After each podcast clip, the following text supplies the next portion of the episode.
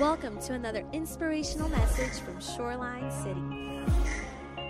Hey, happy Sunday, church family. Let's give a huge round of applause to White Rock, to Bishop Arts. Come on, everybody. Let's clap our hands together. We are so incredibly excited about today. Love all of you in the chapel, all of you sitting in the balcony. What a family we are a part of. Can I just say, I love being a part of Shoreline City.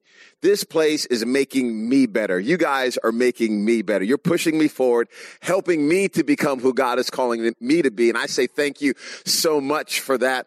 Uh, here in Dallas, I know I'm done with this cold weather. I'm ready for it to be hot. I'm ready for me to work on my tan. I'm ready for me to get that golden brown. What? I got golden brown or dark chocolate brown skin like my wife but we're in a, a, series called Multiply. Everybody say multiply. Say multiply. Uh, in the, in the chapel, say multiply. I, I want all of us in here working together to, to allow God to move in our hearts and help us become who he's calling us to be. The reality is he has a plan and an agenda. He has uh, a purpose for your life. You are not here on accident. Uh, if you wouldn't mind, turn with me in your Bibles to the book of Galatians, the book of Galatians as you're turning there uh, in your Bibles, I do want to uh, remind everyone here at White Rock and in Bishop Arts that we have baptisms today. Baptism. So we're going to have people at both campuses getting dunked depending on the amount of sin in your life will depend on how long we hold you in the water. That's actually not true, um, but we will uh, be celebrating with you today, and we are so incredibly proud of you taking this step to make a public pronouncement of your faith in Jesus Christ. We do not believe baptism saves you. What we believe is baptism is an outer work of an inward transformation, and you're going public, letting the world know that Jesus Christ is first in your life. Uh, Galatians uh, chapter 3, Galatians chapter 3, verses 6 through 9, and then we're going to read verse number 14.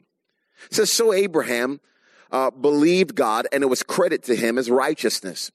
Understand then that those who have faith are children of Abraham. Scripture foresaw that God would justify the Gentiles, the Gentiles, that's you and I, those of us who weren't Jews, those of us who were kind of on the outs, if you will, those who did not have a relationship with God that God would justify the Gentiles by faith, not by your works, but by faith, and announced the gospel in advance to Abraham. God is telling us here that all the way back in the book of Genesis, he was making an announcement of the gospel, the good news of, of our, of our faith in Jesus Christ. All nations will be blessed through you, is what God said to Abraham. So those who rely on faith are blessed along with Abraham, the man of faith.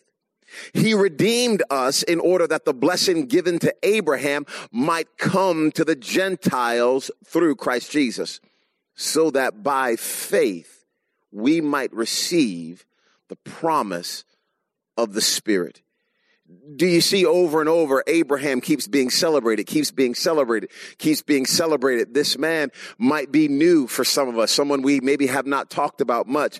I, I actually uh, grew up in church. My mom grabbed me by the ear and started bringing me to church when I was uh, seven years old. And there was a song that we would sing in church. Some of you who are church people will remember this one. It goes, Father Abraham has many sons.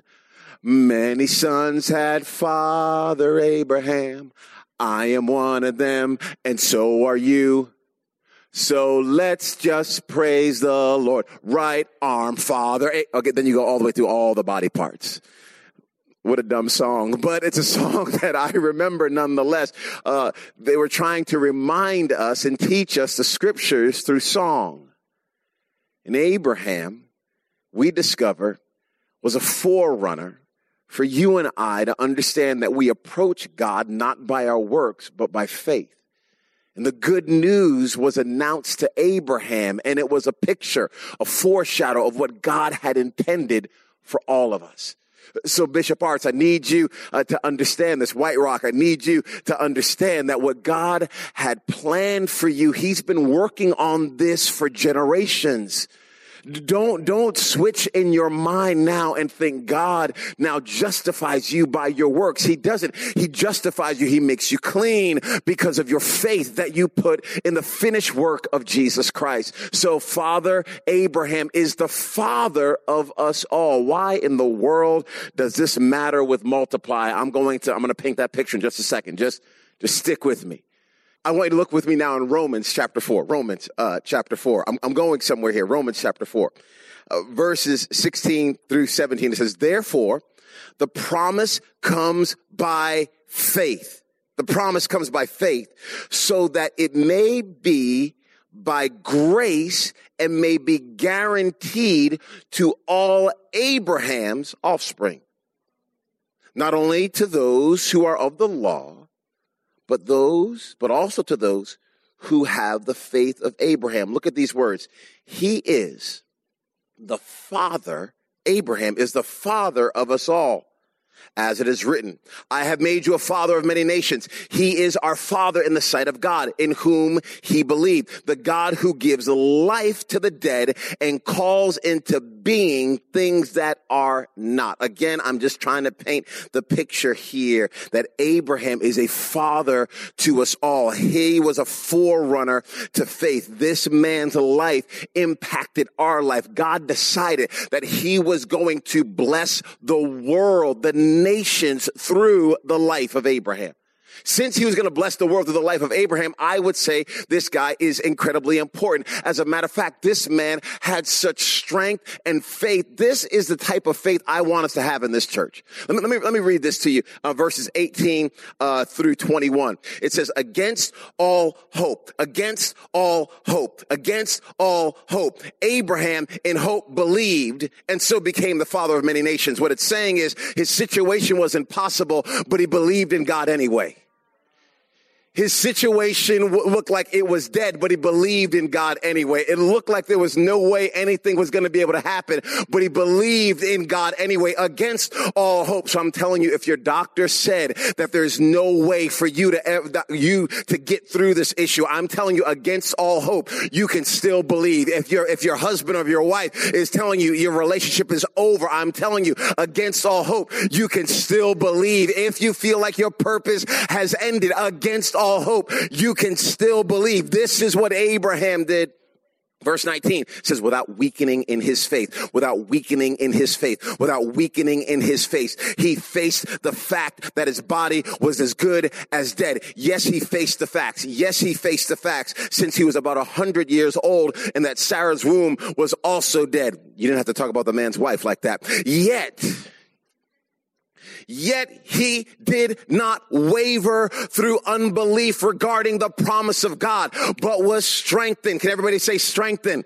He was strengthened in his faith and gave glory to God, being fully persuaded that God had power to do what he had promised. I'm telling you, Abraham is a man of faith and you are a man of faith and you are a woman of faith. This is your heritage. Who you're part of. It's a spiritual father of yours, if you will. So, this man, Abraham, since we can see here that um, if he lived today, we would put a statue up of him.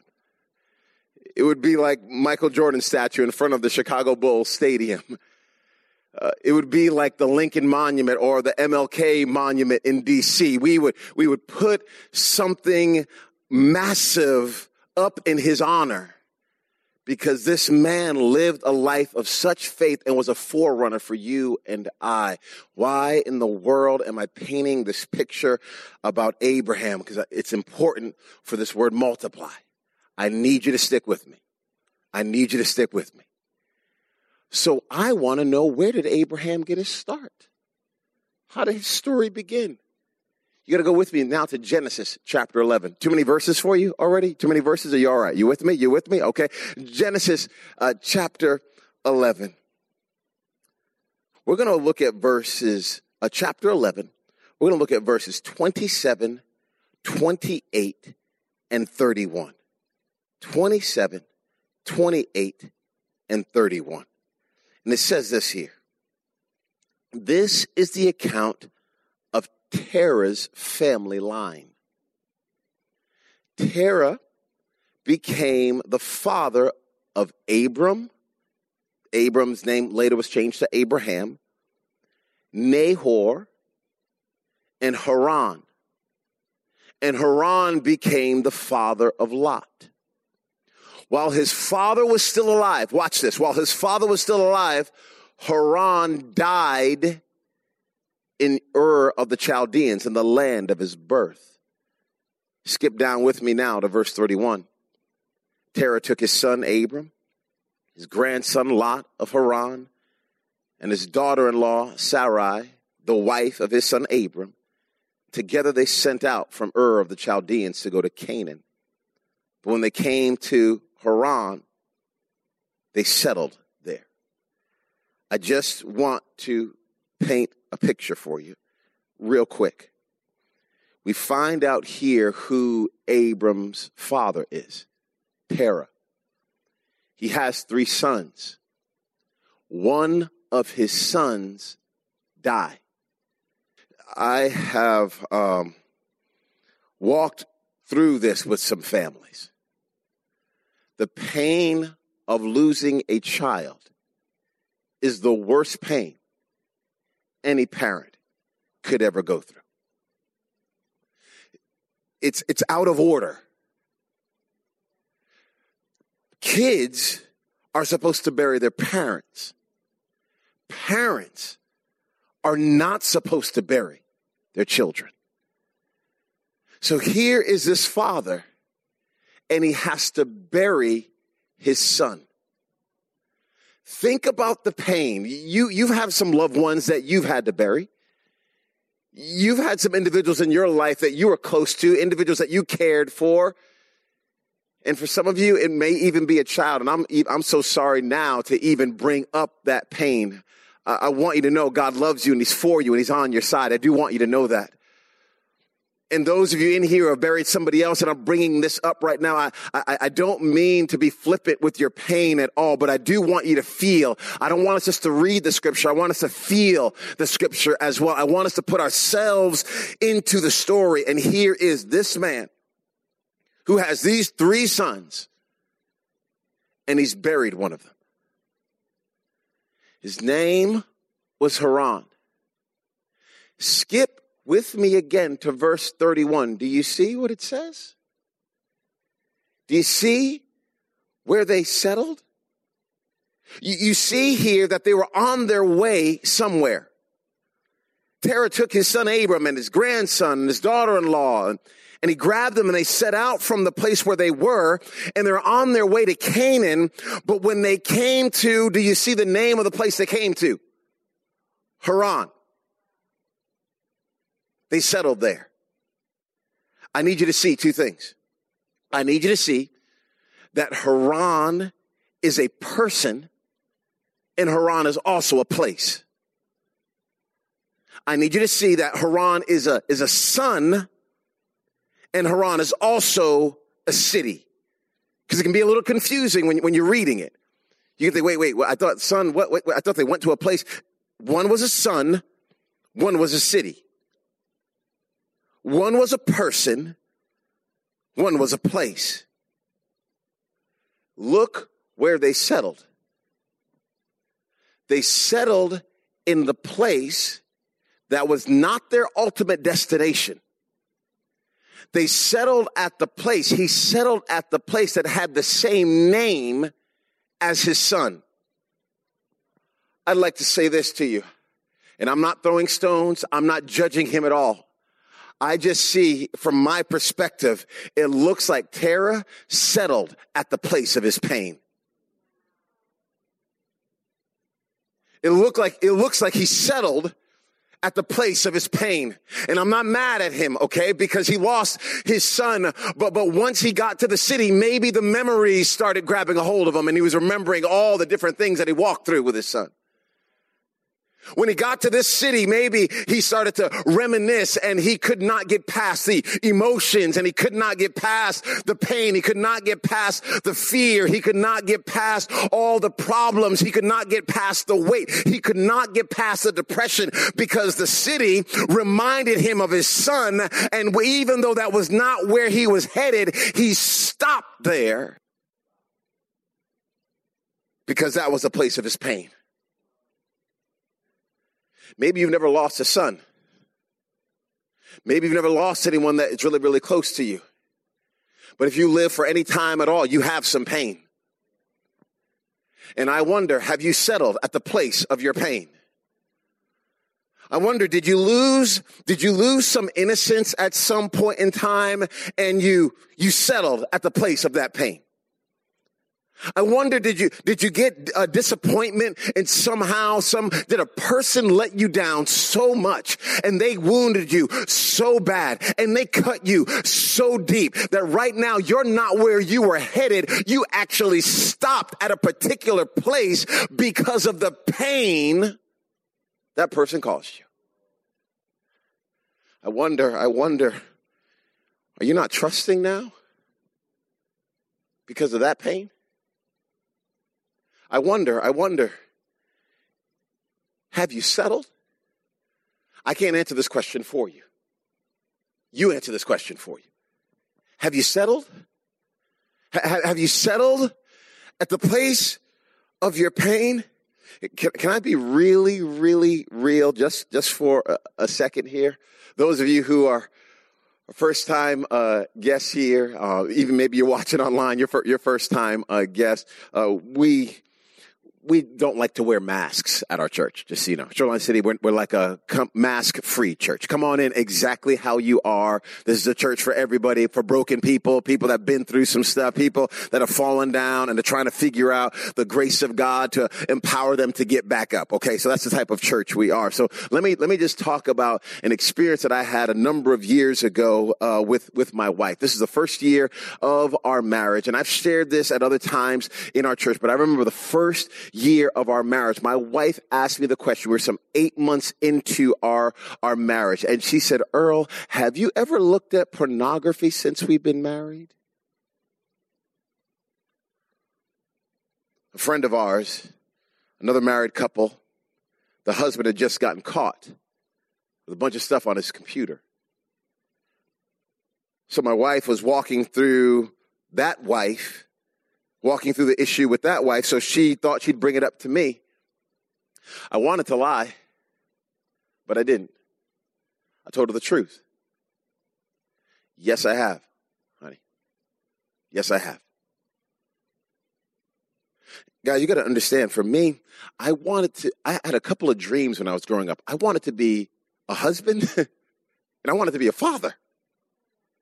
No, I also wanted to be an astronaut and president of the United States also, but those, those were, those are other things. But, but I, I wanted to be a husband and I wanted to be a father. And when I brought this poison into my marriage and I was articulating my brokenness and my sin to my wife, I thought maybe I sabotaged the very thing that I was praying for for years. I'm so thankful that my wife in that moment forgave me. Uh, that was the last time I looked at pornography. We've been married going on 21 years now. So it's been a couple of decades. Thank God for his grace. So you too can be free. You and, and whatever your struggle uh, might be. What I'm telling you though is there was so much shame and so much guilt I was called by God. his hand was on my life. I, I, I had this, this church was in me even then. There was a plan and a purpose that he had for me even back then, but I still had shame and I had guilt. And I believe if I had stopped at the place of my pain, if I had stopped at the shame and the guilt, if I allowed the condemnation to rule and reign on my life, I do not think Shoreline City would be here right now. I would be stuck in some other place place thinking and wondering if God could ever use me. But I wasn't the only one that had to move beyond my pain. So did my wife. Because she had betrayal. She had pain. And I'm so thankful that she put her eyes on Jesus. I'm so thankful that she spoke hope into me. I'm so thankful that she encouraged me. I'm so thankful that she still kept trusting me. And I'm so thankful that all these years later, we've been living free and whole and it is beautiful. But we had to make a choice not to stop at the place of our pain. Have you settled, church? Have you settled? I can't answer this. You have to answer this. Have you settled at the place of your pain? This is Abraham's father. It's Abraham's father. So now what is Abraham going to do? Look with me now in chapter 12. Chapter 12. Let's look at verse number 1. Chapter 12, verse number 1, Genesis 12, 1. Here's what it says. The Lord had said to Abram, go from your country. Watch this. Go from your country. Leave your country. Leave your people and leave your father's household to the land I will show you. What does Abraham have to do? He has to leave his country. He has to leave his people and he has to leave his father's household to go to the land that God is going to show him what I read here. Oh man, what I read here in all of this is that Abram, what he had to do is he had to move beyond the place that his father settled. Where his dad stopped Abraham had to move beyond that point. Where did your father stop? Where did he stop? I'm not talking about your heavenly father. I'm talking about your earthly father right now. Now I'm, I'm, I'm talking about your business, okay? I'm talking about your dad, daddy, pops.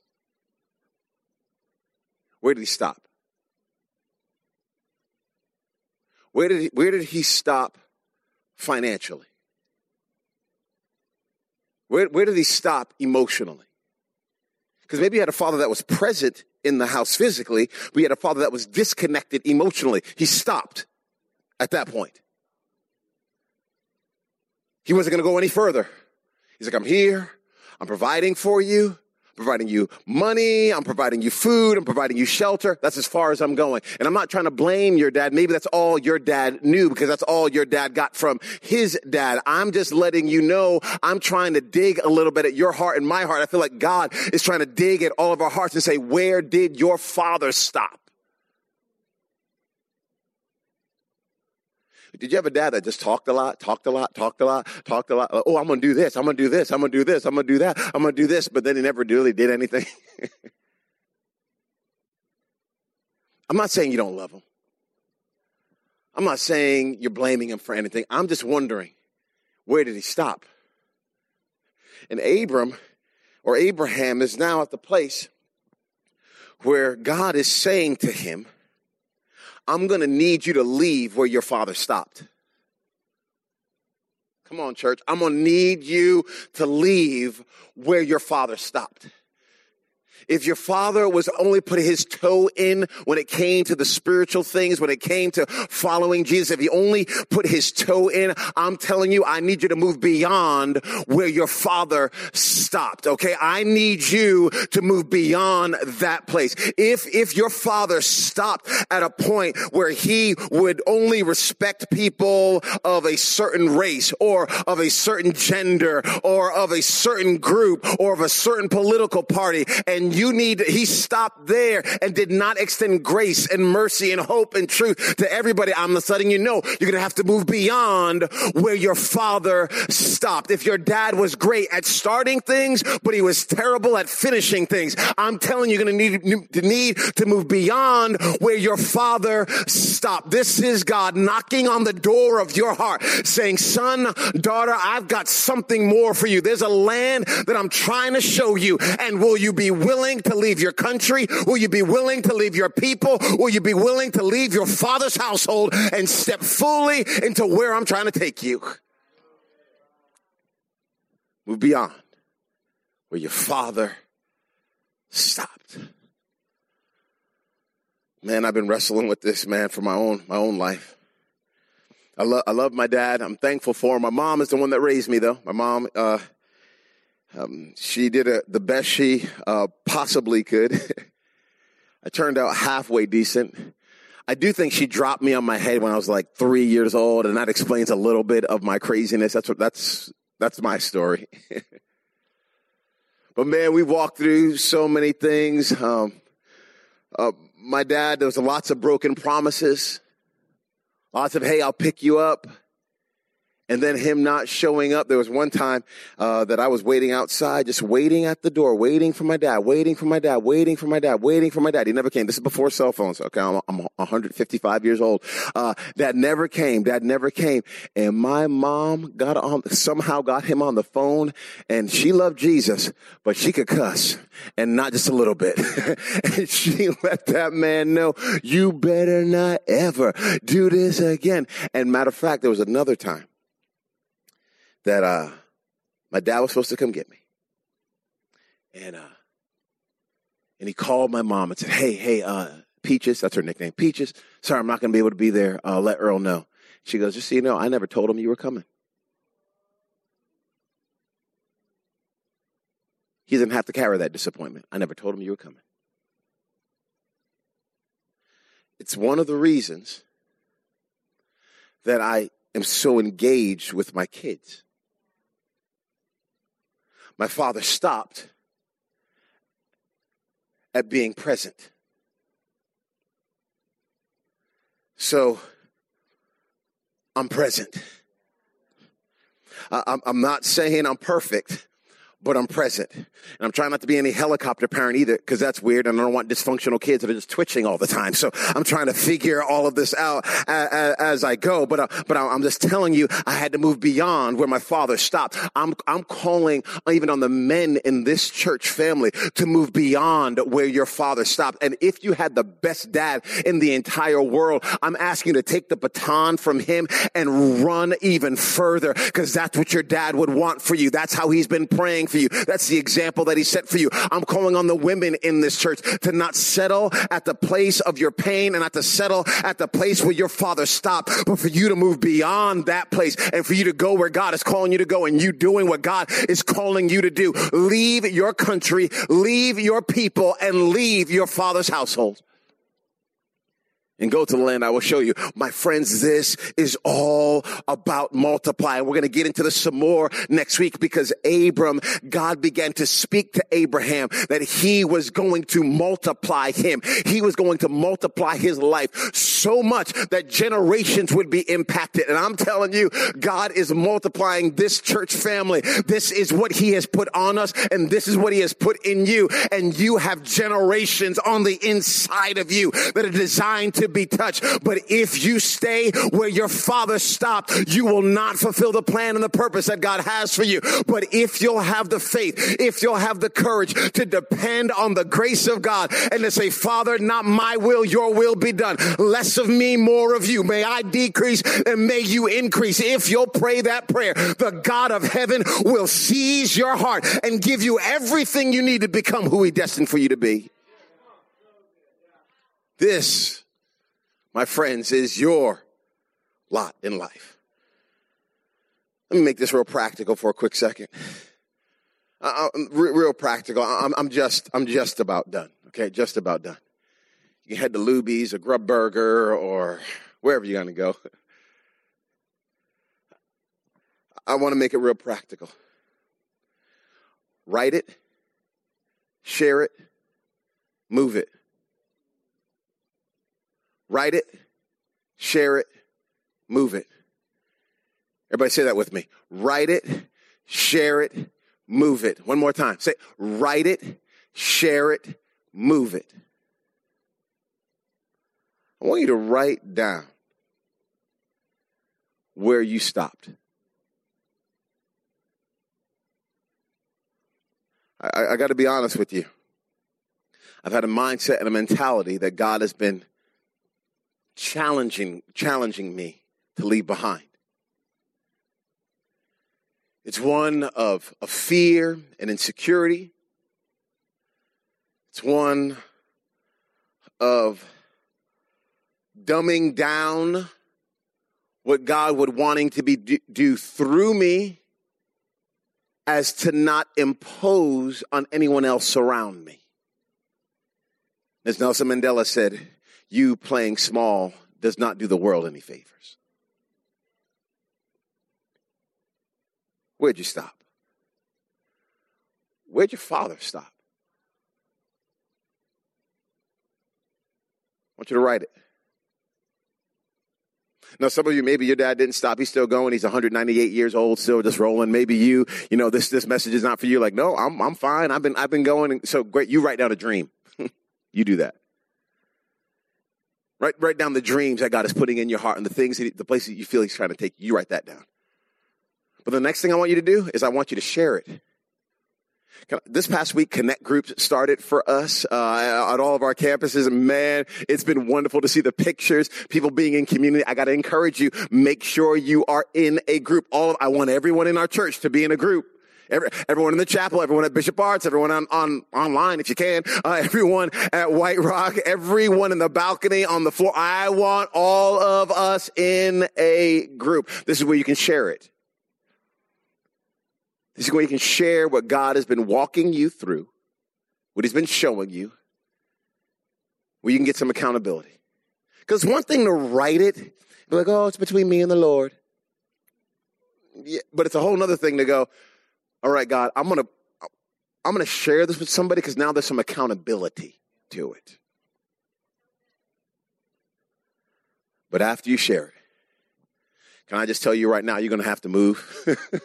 You're gonna have to move, okay? You're gonna have to move. And God is not gonna move you for you. You're gonna, you're gonna have to move. He gave you the breath in your lungs. He gave you the strength that He gave you. He gave you the power. He even had you here to hear this message today so that you would have what you would need to take the step forward. So God cannot do for you what He's expecting you to do for yourself. You're gonna have to be willing to move it. You're gonna have to be willing to write it, to share it, and then to do something. You're gonna have to be willing to respond. You're gonna have to be willing to to leave your father's country and to go to the land that God is showing you. And if Abraham had never packed up anything, he would have been stuck at the place where his father stopped. So he had to get up and move. And I'm telling you, you're going to have to move. You're going to have to go from being a spectator to being an owner in the church. You're going to have to go from tipping God to tithing. You're going to have to go from I'm not going to give much of my time to God to you surrendering your life on your knees, opening up your scripture. You're going to have to be willing to change your vocabulary. You're going to have to be willing sometimes to even change your friends. You're going to have to be willing to move. And if you don't want to move, don't blame God for the prison that you're in. Don't blame him. Because he gave you a key called the gospel. And you're free. And I'm free. And you can live in your prison your whole life. You'll still go to heaven but you'll not fulfill the plans and purposes that God has for you. Multiply. That's what's in you. That's what's on you.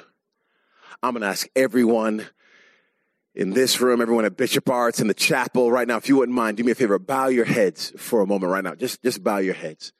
I just want to pray for all of us. Lord, I thank you for this word that you put on my heart. God, it's challenged me, and I'm praying that whatever I said that didn't need to be said, you would get rid of it, and everything that you want to stick would stick. And I pray that every single one of our hearts would be wrecked with the beauty and the power of who Jesus is and what you want to do in our lives. I ask that we would decrease and that you would increase. And I ask that we would become the men and women that you destined for us to be. In Jesus' name. Amen.